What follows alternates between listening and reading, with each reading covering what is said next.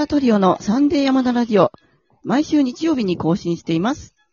この番組はクラシック音楽に興味がある、ピアノ、バイオリン、チェロを習っていたり、かじっていた、またはこれからやってみたいというあなたに向けてお届けしています。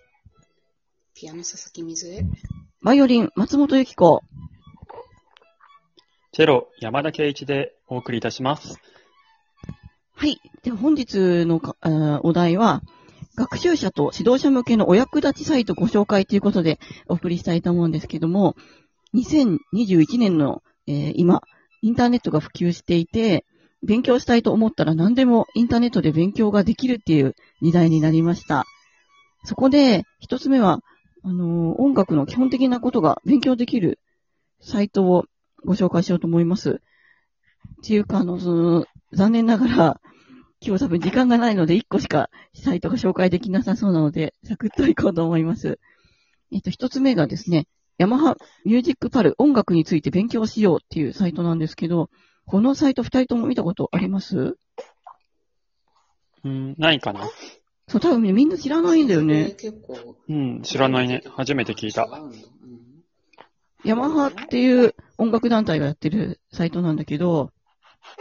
ヤマハをご存知ない方が あのいるかと思うので説明すると、ヤマハっていう音楽団体は、まあ音楽教室を運営してるんですけど、あと教科書を出したり、いろんな楽譜を出版してる、まあ、総合的な音楽の、まあ、会社ですよね。で、クラシックの勉強をするっていうよりは、そこの音楽教室に通ってる人たちっていうのは、ポップス寄りの勉強をしてて、まあ、ポップスに強いんですね。で、即興演奏とか、えー最終的には作曲ができるようになるっていうのを目指している音楽教室です。で、うんえっ、と、なんていうのかな。即興演奏っていうのは、まあその場で、うん作曲しながら演奏するっていう、えー方法ですね。作曲しながらっていうか、なんていうんだろう。その場で思いついたのを弾くっていうもので、で作曲っていうのはまあ曲をうん作ることなんですけれども、まあ音楽の基礎っていうのは、えークラシックに由来しているので、このサイトっていうのはかなりクラシックのことがきちんと勉強できるようになっています。個人的には、ここに書いてあることが全部わかってれば、演奏する上ではほとんど困らないんじゃないかなと思っています。あとは、その指導者の人も、ここに書いてあることが本当に全部わかってるかっていうと、結構怪しいんじゃないかなと思うんですね。なので、えっ、と、もう一回、その今、えーお教室やってるっていう、えー指導者の先生方もぜひ見てほしいなと思ってるんですけど、まあ、何が書いてあるかっていうと、一番最初に音楽史が載ってて、音楽史っていうのはクラシック音楽の歴史ですね。それと、えークラシックの名曲紹介。これも時代ごとに、まあ、有名な曲が、えー載ってまして、結構メジャー系の曲が載ってます。あとはコードについて。これはまあクラシックの人はこれがわからないんですね。で、まあやらなくても大丈夫だと思うんですけど、まあこれがわかると、まあ和声のこととかがすごくよくわかるようになるので、まあ時間があればって感じなんですけど、楽譜についてっていう項目が一番、えーぜひ見てほしいなと思うんですけど、ここにまあ基本的な音楽理論ですね。あの、音大の入試に出てくるようなことも載ってまして、えっ、と、まあ、譜面の読み方から始まって、で和音の種類まで出てくるので、まあ、コードの勉強しようっていう前にこちらを見ておくとスムーズなんじゃないかなと思います。それから最後に作曲入門講座っていうのがあって、まあ、これがさすがヤマハだなって感じなんですけど、あの、その今までに勉強したことを活かして、えー作曲ができるようになるっていう、えーところですね。もう本当にここだけ読めば、もうすごい、かなり音楽の勉強がしっかりできるなという感じですね。えっと、そして、こちらのラジオトーカーさんで、牧野純也様っていうバイオリニストの、えー方が、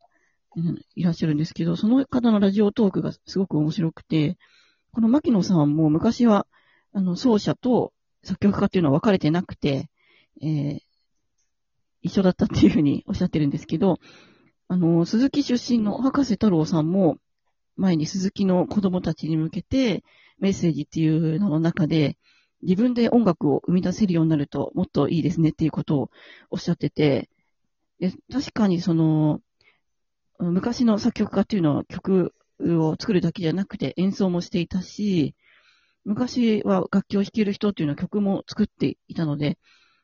今はこう完全にこう分かれてしまってますので、本当は曲が作れるといいかなっていうのはちょっと思うんですね。なので、まあ、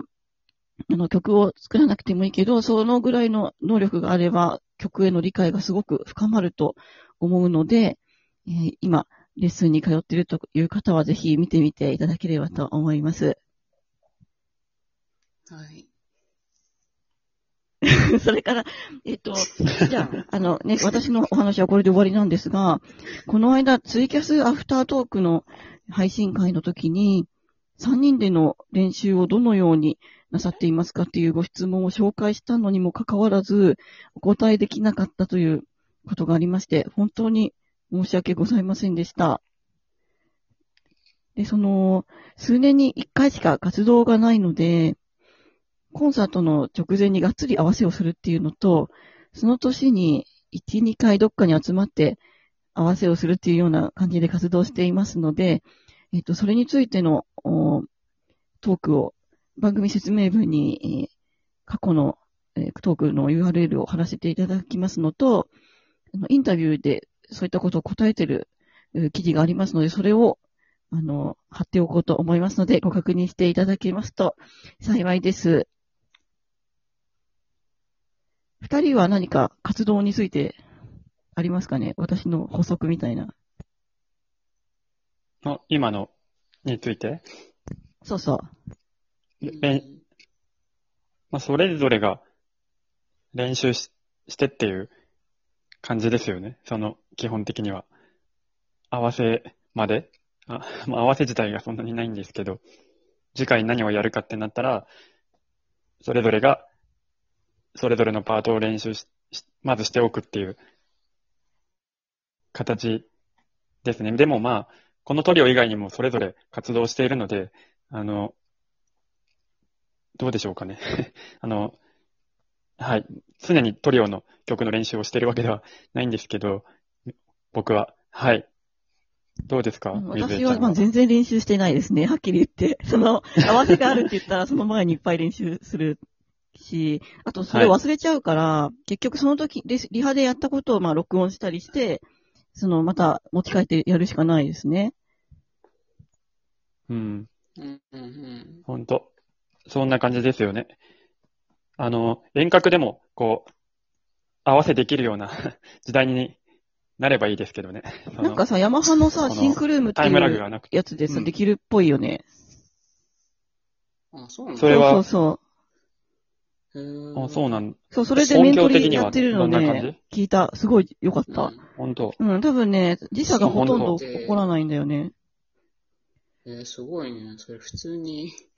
タイミングとかはいいかもしれないけど、この、うん。音色の差とかさ、そうそうそうちゃんと出るのかね。ニュニュアンスとかね。で私的には違和感はなかったけど、なんかそれを使ったライブももう開催されてて、あのー北海道とかで、札幌だったかなの箱で、その、演奏してるベースの人の音を東京に送って、で、そっちで弾いてる人と合わせてスピーカーから出してみたいなライブが実際行われてんだよね。ちょっとベースだったか忘れえーたけど。すごいね。そう。あの、そういうのをうん。もう後で記事を貼っときます。えっ、と、それでは、えー、またトリオの番組をアプリから聞いてくださってギフトを送ってくださった方にお礼を申し上げたいと思います。ラジオネームミルローズ様より、美味しい棒と元気の玉6個。えーそれから、S&E 腹巻き女子様からコーヒーと美味しい棒。えーコバさん様から元気の玉と美味しい棒。それから応援してますという絵文字付きのメッセージありがとうございます。それから、マイジー様から赤いローズとともに、えー手放さなければならないっていうご相談を、あ、これピアノのことですよね。えー音楽家の方が答えるのはちょっと切ない、えーというようなのと、どうしても手放さなくてはならないなら、知ってる人とか、公民館とかの方がいいと思いますねっていう、えーメッセージをいただきました。すごい長いお手紙だったので、ちょっと抜粋させていただきました。それから、えー埼玉のマッサン様から美味しい棒いただきました。ありがとうございました。ありがとうございます。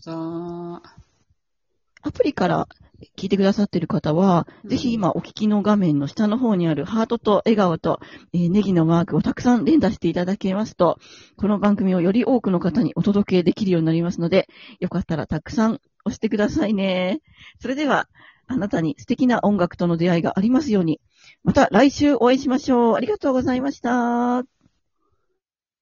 りがとうございました。